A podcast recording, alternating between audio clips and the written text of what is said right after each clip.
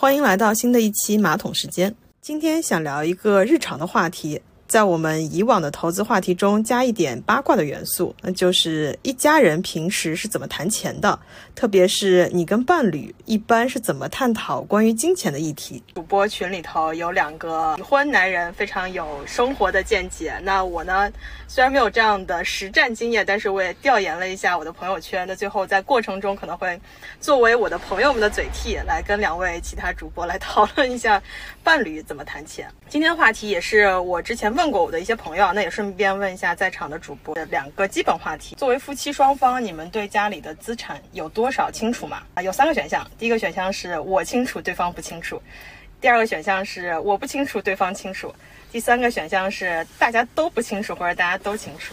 我来说一下，就是因为我是结婚的嘛，因为结婚和谈恋爱我觉得还是不太一样。因为你谈恋爱的话，可能没有去过对方家里，基本上你结婚的话，肯定是去过对方家里的。你跟对方父母吃过饭，你大概就能感受到对方的一个家里的资产状况。嗯，就你也不需要你的这个伴侣或者你男朋友女朋友去说什么的。就是如果你只要去过对方家，了了解过家里有多大，住别墅还是啥，对吧？你你这个你又不是傻子，基本上你就能够明白对方家里是一个什么样的生活水平，就是。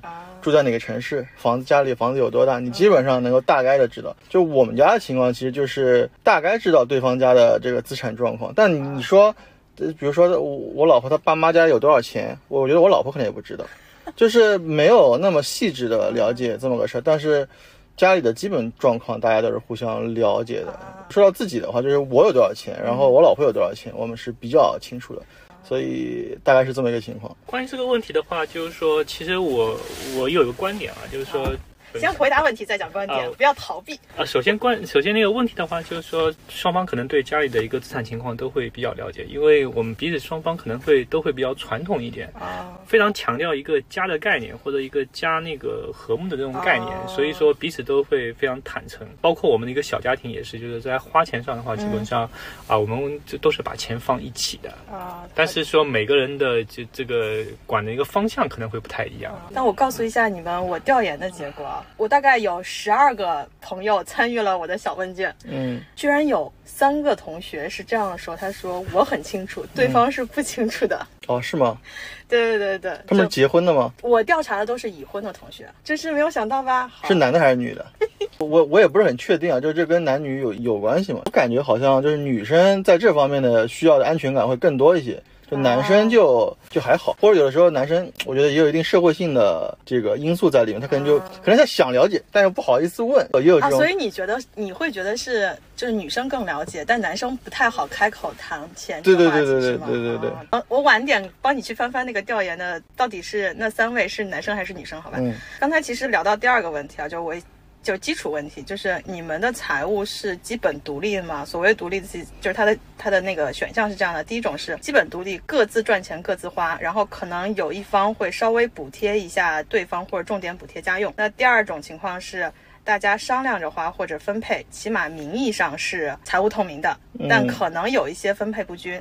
第三种就是特殊情况，你们可以啊，如果有的话，可以举例说明一下。我们家算是各自花的，如果我不够了，或者他不够了。会补贴一下，也不是不就直接问他要嘛，就也没有什么，就很正常。比如说你要买个东西，或者家里要买个东西，比如说拆件吗？比如说你有的时候要买大件，那你有可能你就不够，那不够那你怎么办？不够你就问他要呗，那他有就就他出嘛。出一下。对，所以一般是这样的，因为我也知道我有些朋友，嗯，就是他们可能是有一部分的公共的费用的，就比如说家里支出。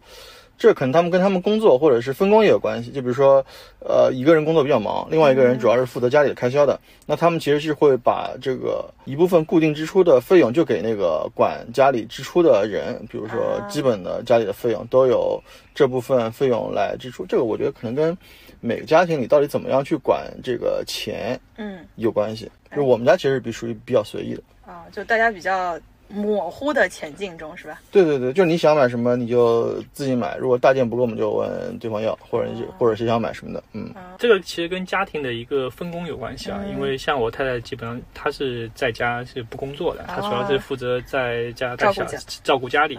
那这样分工不同的话，其实在这个整体的一个分工上，比如说我是负责赚钱的，啊，然后我负责是做一些那个风险性的这样一些投资啊。那我太太的话，基本上管的是什么呢？管的是一个就是一些固定类的一个日常流水，日常流水，啊，以及说现金类的这样一些支出啊，这样它是分工不一样。来，再公布一下我调研的那个结果啊。基本上这个问题是一半一半的，就有一半的同学说他是基本独立，就自己赚钱自己花，然后有一方可能稍微补贴一下，也可能像你这种情况，就是临时会拆借一下之类的。还有大概一半的同学是说商量着花，然后基本上是合在一起的。嗯，其实国内好像是没有所谓的共同账户这个这个东西有没有？没有，没有。嗯，顺便延展一下，你你算是独立化是吧？嗯，那他是他是直接一起花一起花，我们就放在一个一个盘一个账号里头吗？一个盘子里面。哦，那他是他是能看到你的账户吗？还是你会定期给他披露一下家庭的三大报表吗？啊，都会去。告诉他，就是说整体我们家大概这最每个月可能会有多少钱啊？是这样子。我有另外一个调研出来的朋友，也也是在前面那个问题回答的时候让我很震惊。他的回答是我们都非常清楚，然后每个月会一起 review 资产负债表和 和现金流量表的。啊，那是属于做的比较好，这个比较专业啊。我们可能没有这么专业，我们大大概有个毛咕咕，就是大致知道一个就 OK。那你们会多久沟通一下这件事情？你是不是突然惊呆了？就是有人这么兴趣。我们基本不沟通，而且我觉得啊，就是应该这么说，我感觉就是像我这样的情况是属于过得还比较宽裕的，就是我们家花销也不是很大，就相对收入来说，嗯就支出就固定支出。其实相对收入来说是比较少的，就是你肯定也可以说是赚的多花的少。就你刚刚说那种情况，我感觉你让我想到的就是我爸妈。我感觉我小时候，我爸妈他们每个月就是要讨论啊对次账。我我们钱怎么不是？其实不是对账，就是钱要怎么花。因为确实家庭的支出。可能就跟你的收入卡的非常的紧啊，所以你每个月都要计划一下。对，到底你这个钱到底应该花在哪儿？然后你可能这个月用了这些钱支出的。我小时候，我我大家能够听到我父母这样的对话，说我们这个月要送多少红包，有多少人结婚生孩子要给多少红包。那这部分去除掉之后，那我就剩下多少钱来来负担生活？那基本的生活得有多少？那我额外有多少钱能够做什么？然后我可能我我我读书还有一部分学费啊什么的，他们会算的非常明，因为。如果他们算的不是很清楚，就真的有可能会不够花啊。就是我我能马上联想到这样的情况，我估计你朋友有可能也不是这样的情况。但是如果如果我觉得比较宽裕的情况。他还能这么去看，就是算这个费用的话，我只能说是是习惯非常好的一个家庭。对对对对。然后说说到这个，我们就稍微把时间往前推一下，因为你们都是已婚嘛，你结婚之前你肯定会了解财务的一些状况。虽然也我们也听到很多日常吃瓜的时候听到的故事，是有人结婚之后其实都搞不清楚对方财务情况怎么样，然后有很多抓马的事情。那你们从谈恋爱开始或者到结婚，有没有一个时间点是怎么开启平时聊感情在？哪一个 moment 开始转化说谈钱了？我觉得一般来说就是有大额支出的时候，或者是你有一个大额的未来规划的时候，大家就会很自然的聊聊钱。比如说你结婚你要买房吗？啊，如果两个人一起买房，你肯定得算你怎么去买这个房。然后构建家庭，我觉得跟那个谈恋爱最大的一个不同就是，你谈恋爱是不需要计划两个人的钱的，但是如果你要结婚的话，你肯定得，也不是肯定嘛。也也有很多情况，就是你家里本来就有房，也没有男女要出房的问题，那可能就不会。就是我觉得可能不同的情况，它可能会涉及到钱的状况不太一样。那一如果你有房，那你也有可能要装修，那装修也有可能是一笔大额的支出。我觉得一般来说，我看到身边大部分的例子都是碰到了这样大额的支出的时候，一个人没有办法负担这个大额，而且这个大额支出不是。那个人需要负担的是，其实是两个人的事儿，但两个人的事儿，一个人又负担不了，其实很自然的就会聊到这个，但谈恋爱就不会。所以为什么说，就是我们经常听到什么要结婚了，买房、彩礼或者是装修，直接就不结婚了。在他们的这个谈恋爱的过程中，你是完全不需要说钱的问题，因为大家可能吃饭的时候大家也无所谓，吃饭的花多少钱呀？你送礼的花多少钱？但是你一旦到那个关键的时刻，大家得聊这个了，就发现，哎，这个真的是一个灵魂碰撞或者三观的这个这个碰碰撞。那甚至甚至 involve 到很多人，然后产生了不可对转的。但是平时那个甜言蜜语花花前月下的时候就没有这些事儿，对吧？啊。哦，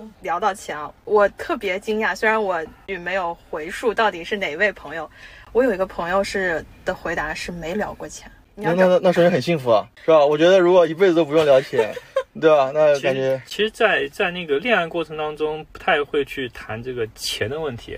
但是从那个花钱的一些就是细节上来看，基本感受到就是说对于金钱的一个彼此的一个互相的一个观念，嗯。啊，然后也是比较同意托马斯之前讲的，就是说，其实，在大家共同去筹划一件比较大的事情的时候，那可能会涉及到一些钱，因为这里面可能考虑到我做这件事情的一些预算啊等等，那大家可能会共同的去谈这些钱。那其实从婚姻的角度来讲的话，这个我觉得可能是一个自然的过渡，嗯。啊，当你要准备结婚的时候。嗯，你自然而然的可能就会谈到了这个怎么去花这个钱的这个问题，它很很自然的一个过渡，我觉得是。没有一个急转直下。转折，比如说你就是今天就是说大家准准备结婚了，我可能要筹办个婚礼，这个时候大家可能要坐下来就考虑到啊，因为你筹办婚礼不仅仅是两个人的事情，可能要涉及到双方的家长，啊，双方的亲戚朋友，嗯，那这个时候有你如果要搞一场比较大的婚礼的话，那双方都都可能要出面去啊考虑这样的一些事情，那这个时候大家会。但那个时候就已经很晚了呀，你们都已经要办结婚婚礼了，这时候万一谈崩，不是危险系数很高吗？难道在谈恋爱过程中？所以，所以恋爱本身是一个对彼此了解的过程啊。我们就是这个谈这个家庭这个钱的问题，其实跟那个它不仅仅是一个就是钱钱的概念，嗯，它应该也是一个社会性的。就说你之前可能就是会有一定的啊，可能会聊到聊到这个，就是你你肯定是彼此说是有一个相同的观念。有一个基本盘，基本盘你可能会了解。如果说你在谈恋爱的过程中发现大家彼此的消费观也好、金钱观也好发生很大的差异性，就不会有下一步了，是吧？对，我是个人这么理解啊。那你们结婚之后，刚说了一下大体的分工是太太负责日常。然后你负责入，然后投资也是你管，对吧？呃，太太可能负责一些就是现金类的投资，比如说一些固定理财类的投资。哦，你们家还是这样分的？就就是就是之前聊过一个什么资产资产分配规划这样问题，那就其实说现金类的。啊，可能固收类的，固收类可能就是几个月或者一年的，就是这个都是急着要用的钱，他来负责。那可能我就不管这一块。嗯这个我我我我觉得也挺好，因为像欧总家里这样的情况，其实也是现在挺多的一个家庭的状况，就是可能老公或者老婆是打工的，然后当然我觉得一般男的打工比较多，就是在外面工作，然后有一个全职太太。其实社会上普遍会讨论就是一个全职太太的这个安全感的问题嘛，没有收入，他可能会有一部分安全感的问题。就是如果像欧总家这个分配，然后这个手上有钱，对对对。对他相对来说，整个的体验会更好。就是说，如果说他每个月只是负责那部分要支出的费用，那他其实永远没有这个所谓的安全感的安全垫。对对对对，因为我觉得这人是非常容易有这样的感觉，因为其实说到底，钱就是保给我们一定的安安安全感嘛。就是深层思念，其实就是一个婚姻里面的这样一个比较重要的一个话题。对对对对对，感觉有一种我也不知道叫日常恐婚，还是更让你了解婚姻的情况。我刚好也看到，我有个朋友在回答问卷的时候是说，他们家风险投资类的资金是男方管的，然后稳妥的资金是女方管的。这还还挺多的感觉，听上听上去还挺多的。就是女女生可能更加理性一点。不是你，换句话说，我有种女女生没有办法做风险投资的意思了。这个注意啊，注意一下这个 这个用用词，好吧？这个很危险，很危险。注意下社会和谐是吧？很危险。你们在投资上面，托马斯，你们家有没有这个？到底投资上，像这边是风险投资，主要是男生来，你们呢？我们家很混乱。哦，你们家各自的是吧？我们家非常的混乱。这个是个内卷吗？也不是内卷，就是其实我们家这个投资这个事儿呢，我觉得就很有趣了。嗯，就其实大家各买各的，然后可以到年底或者是月底来 PK 一下收益吗？也不会，也不会。当然了，我老婆呢会问问我该买什么，然后我给她意见，她也会采纳。有的会采纳，有的不会采纳。她会根据自己的这个，因为她有自己的一些偏好，或者说自己的这个选择的逻辑。啊。就当然有可能她的逻辑我不是很认可了，但是我觉得这个事儿就是我是这么来这么来感觉的啊。就你就把它当成一个消费，就比如说，呃，你当看到别人，就是如果你同事有个跟你有的不同的投资逻辑，或者或者这么说，你他有个非常愚蠢的投资逻辑，或者你就觉得非常不对的，注意一下你的发言，你这样可能在内涵一个一个一个投资逻辑，那你也不会跟他多收嘛，反正就是盈亏自负嘛，对吧？但是你在家里就不太一样了，因为因为老婆的钱也是我的钱，就是有的你很容易有这样的想法，就是这谁的钱不是家里的钱呢，对吧？都不能亏，对吧？就是但是呢，大家的投资逻辑会有的时候会冲突的很厉害。哦，那其实呢，投资是可以聊的，但是投资逻辑聊就不是聊投资了，就变成因为你的认知嘛，是吧？就变成聊观点了。观点呢是非常容易有冲突的。其实我觉得很多这种事呢是不太适合在家里聊的。家里我觉得还是以和和和谐为主，所以我们家聊这个经常都是点到为止，聊着聊着很容易就开始聊崩了，是吧？而且这这这种事就是这样，认真认真聊一定会吵的。你像工作时候也是一样，如果没有吵起来，认真了，对，没有吵起来，说明没有认真聊，对吧？就是大家观点这么一致吗？这不可能啊，对吧？你一定是有观点碰碰撞的。哎，但就有一个点，因为最后钱会。受到波动的十一月这两天股市还可以，对吧？对。十九月、十月，我相信只要你不空仓，基本上你都是挨打的。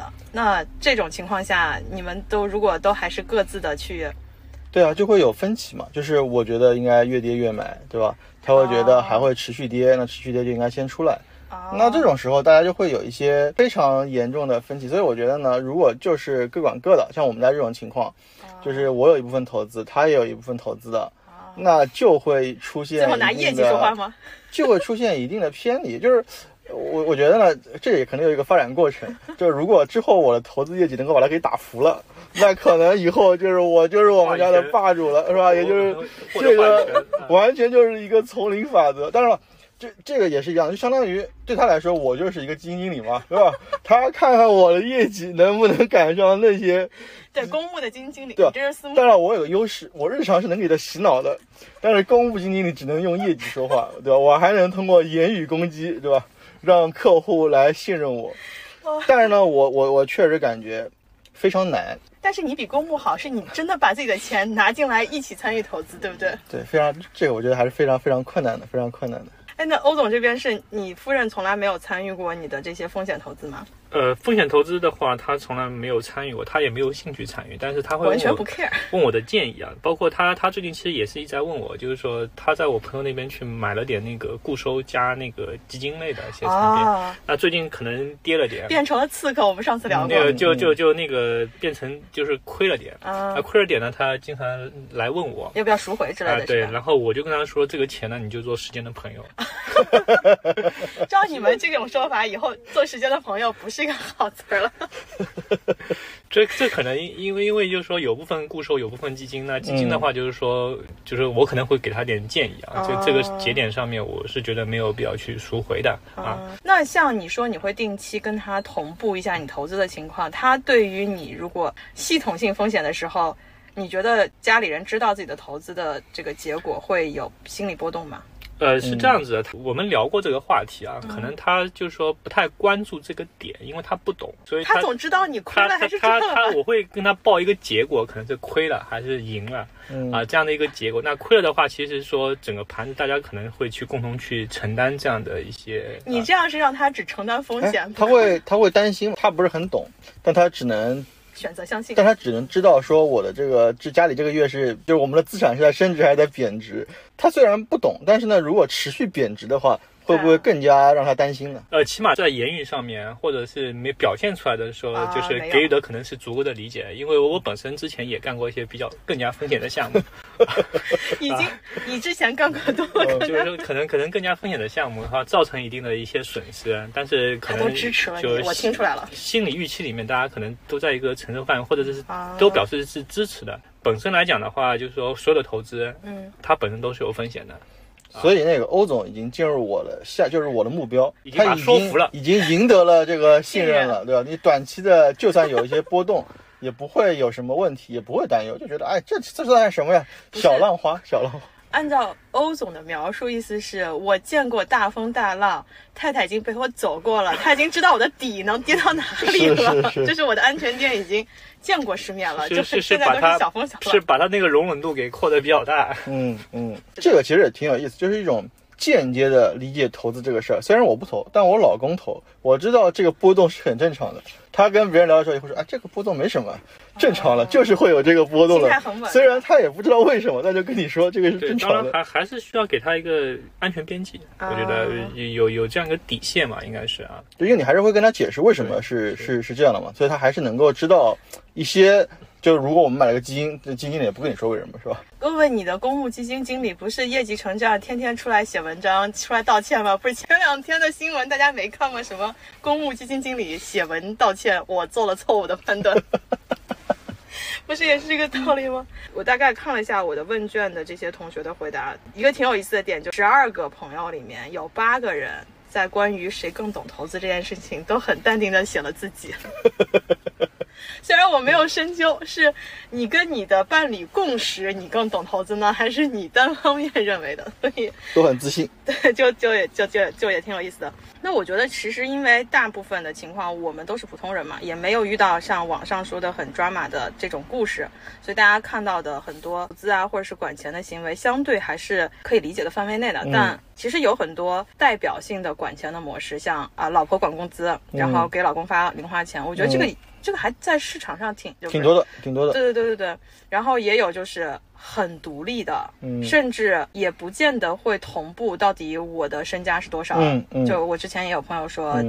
他和他的伴侣之间不知道收入是多少是不知道的，然后日常开销反正因为你单个的开销也就那么回事，家庭开销大家都看得到。嗯，然后还有那种有一些 drama 的故事是开公司的这种可能比较多，像就是有一方开公司，然后另一方也可能在开公司，各管各的账，然后也不问对方的经营情况，最后有可能有这种资金周转的时候，甚至都不问伴侣去讨论资金周转的这些问题。那这个其实对家庭影响也挺大。从你们的角，当然我也在问卷里。也问了一下我的朋友们，对这些典型性的代表的这种管钱的模式怎么看？比如说，老婆统一管理，然后给老公花零花钱这种事，我觉得都很正常嘛。就是我朋友里给那个老婆管钱，然后给老公发零花钱，当然就信用卡嘛。信用卡你刷了，老婆都能看到信消费记录的。这种其实也挺多的，就是因为有一些朋友他们也没有理财或者投资，可能就是存银行。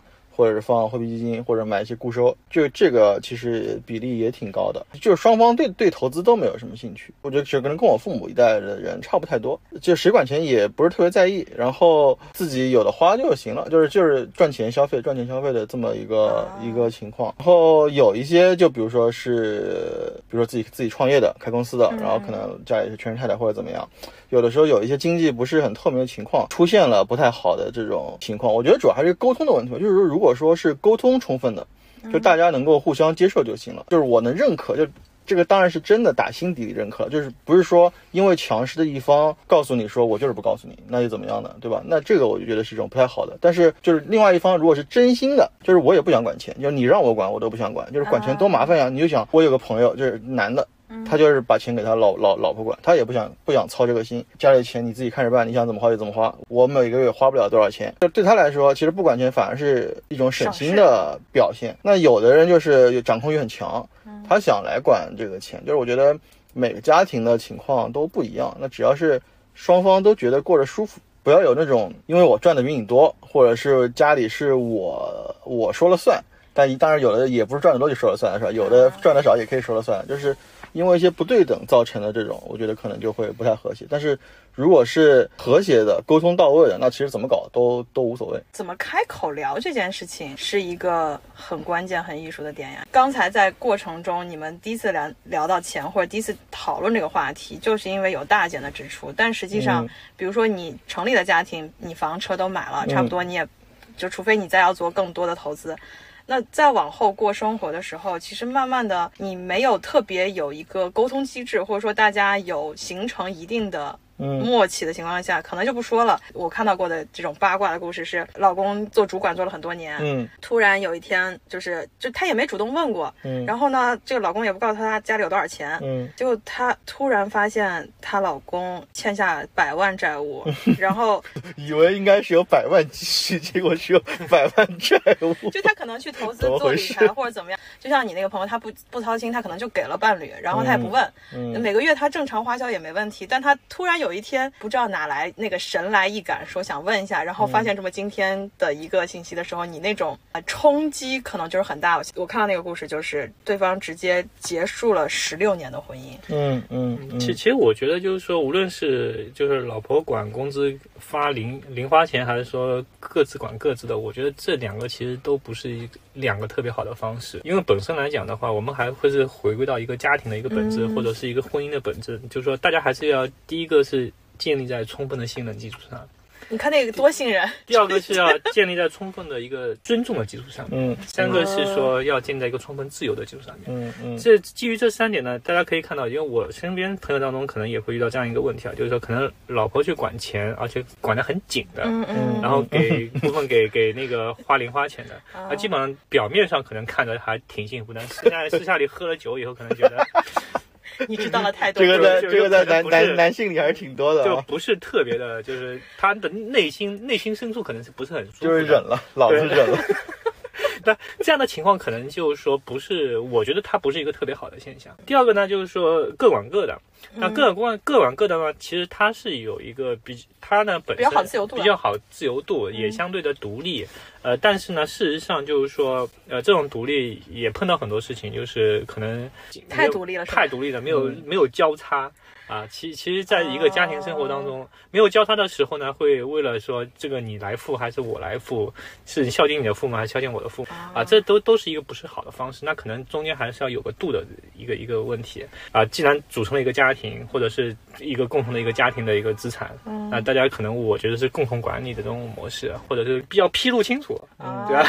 做季报、年报，对，就是年报这种。作为一家，这经营家庭也是经营一家公司嘛，这就有这样一个概念。那在在同时的话，就是说，无论是谁来管这个钱或者怎么花，清楚的去披露它，然后共同成长，那可能我觉得是这样的一个比较好的方式。往往是说。互相之间的尊重，有些很多行为，大家可以发现都是基于这样钱的问题以后，双方会不是很尊重，而产生一些问题。大部分的离婚案例当中，其实很多都是由钱去引起的，而且啊，不仅仅是说两个人之间的钱的问题，可能两个家庭之间的一个一个钱的一个矛盾啊引起的一些问题啊。那这就是很像就是那种注资嘛，就是所谓牵扯到家庭，就是你们是一个小的家庭，你和你的伴侣成立了一个有限合伙公司，是吧？我们先不说。是不是无限的，对吧？然后肯定双方家长都会有注资，那这个注资的程度可能就是你的股东啊，他们可能会对你这个公司的一些运作会有一些想法，但是你们可能在成立之初就要聊清楚，股东到底是只是注资，有没有投票权，有没有决策权，对吧？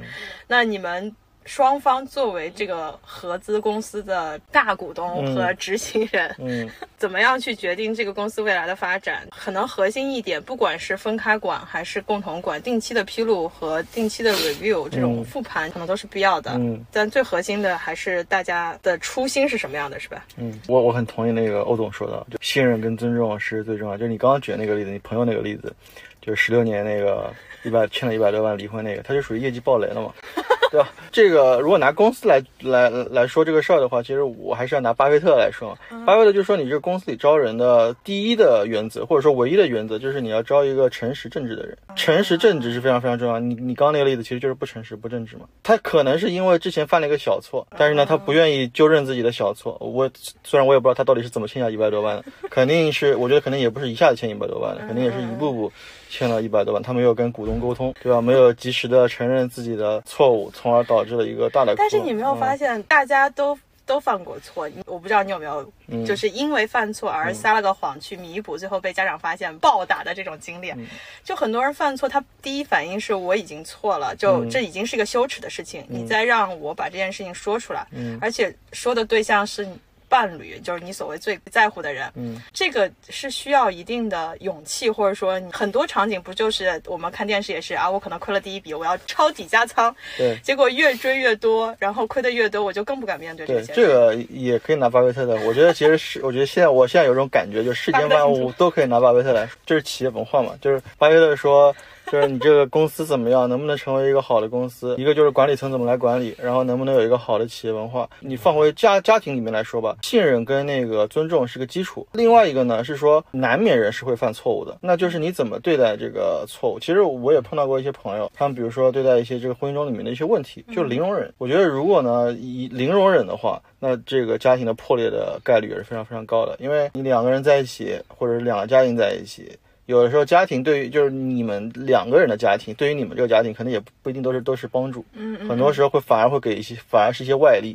嗯，其实会导致家庭里面更多的矛盾的。可能有了孩子之后，矛盾会更多。意见不那相左。对，那如果说两个人或者其中有一方容忍度很低，或者说弹性没有什么弹性，那其实是很容易出出问题的。就比如说，当然这弹性有大有小的问题。比如说，你说你结婚十六年，你莫名其妙欠告诉我欠了一百多万。你说我能容忍，这个是肯定是属于很弹性很高的，啊，弹性很好的。那不能容忍，你也不能说它弹性不好。所以这里面我自己的感觉，结婚十六年，因为欠一百多万离婚，我觉得肯定也不是就是欠一百多万的事儿。就钱可能是表面。对我同意，我同意托马斯那个就是说这种看法。